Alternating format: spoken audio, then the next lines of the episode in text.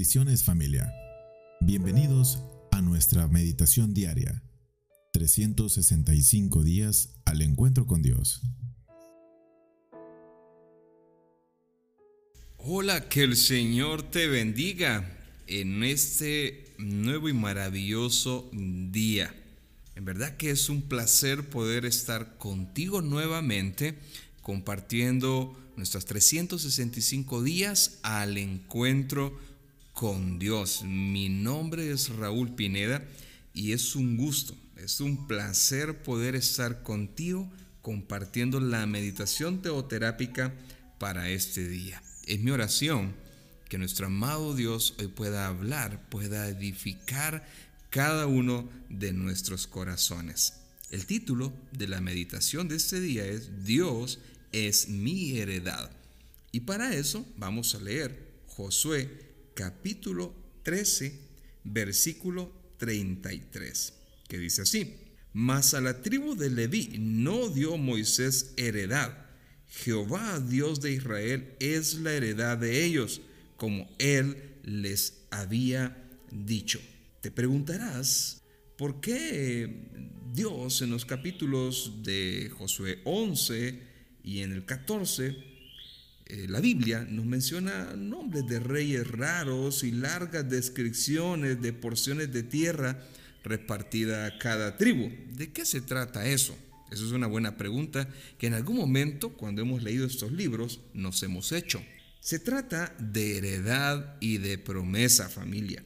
Dios estaba cumpliendo la promesa que hizo a su pueblo y tenemos el privilegio de saber exactamente cómo lo hizo. Sin embargo, en medio de eso nos topamos varias veces con la fría mención de que la tribu de Leví, de los sacerdotes, de los levitas, no recibió tierra como heredad. Uno dirá, qué pena, qué lástima, tanta repartición, tanta heredad, y a los que estaban dedicados a Dios no se les dio ni un pedacito de tierra pudo haber sido quizás tu respuesta. Pero no tenemos por qué preocuparnos, no tenemos por qué sentirnos mal por ellos. ¿Por qué?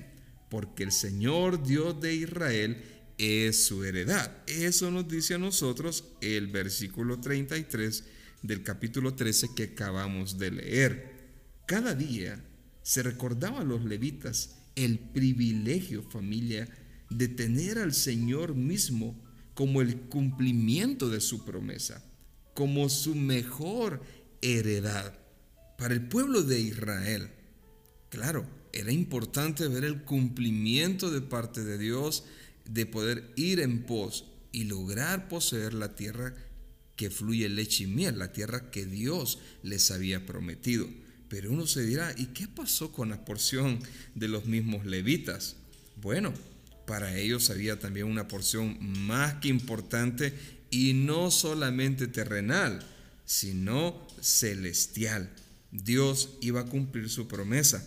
Y esa promesa de que Él era su mejor porción, también lo es para nosotros ahora familia.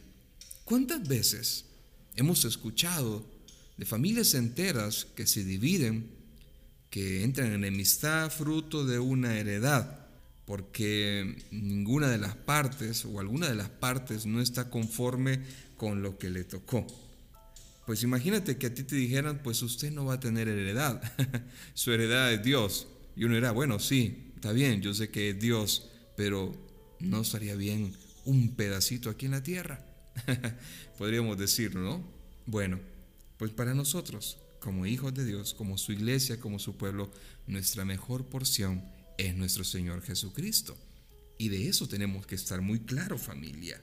La Biblia nos dice a nosotros en el libro de Mateo capítulo 6, y este créeme que no es un premio de consolación, lo que te voy a decir es una verdad bíblica para nuestra vida. Dice la Biblia en Mateo capítulo 6 versículos 19 y 20, no hagáis tesoros en la tierra donde la polía y el orín corrompen, y donde ladrones minan y hurtan.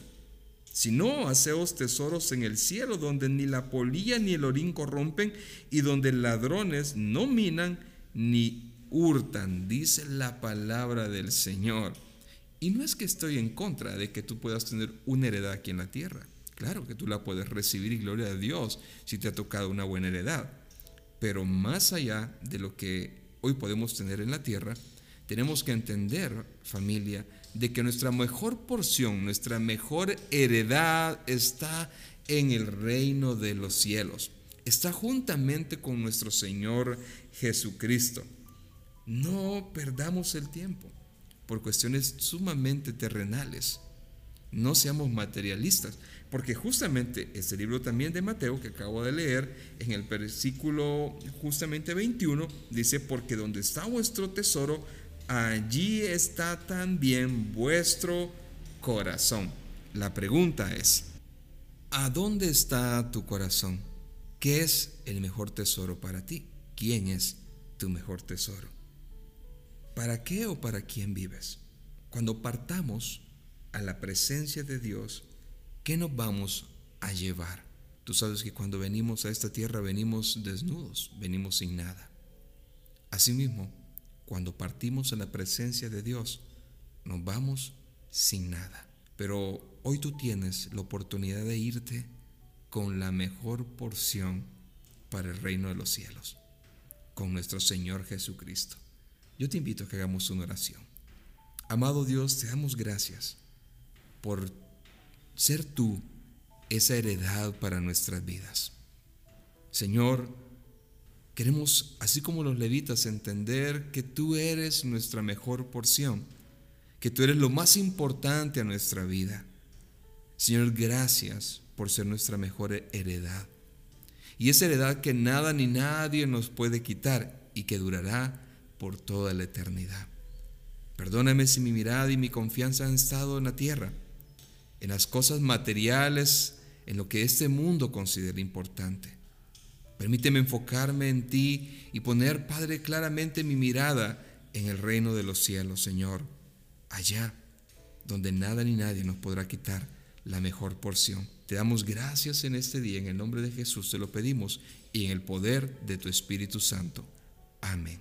Bueno, muchas bendiciones en este día y nos volvemos a ver el día de mañana en nuestra próxima meditación, 365 días al encuentro con Dios. Un fuerte abrazo.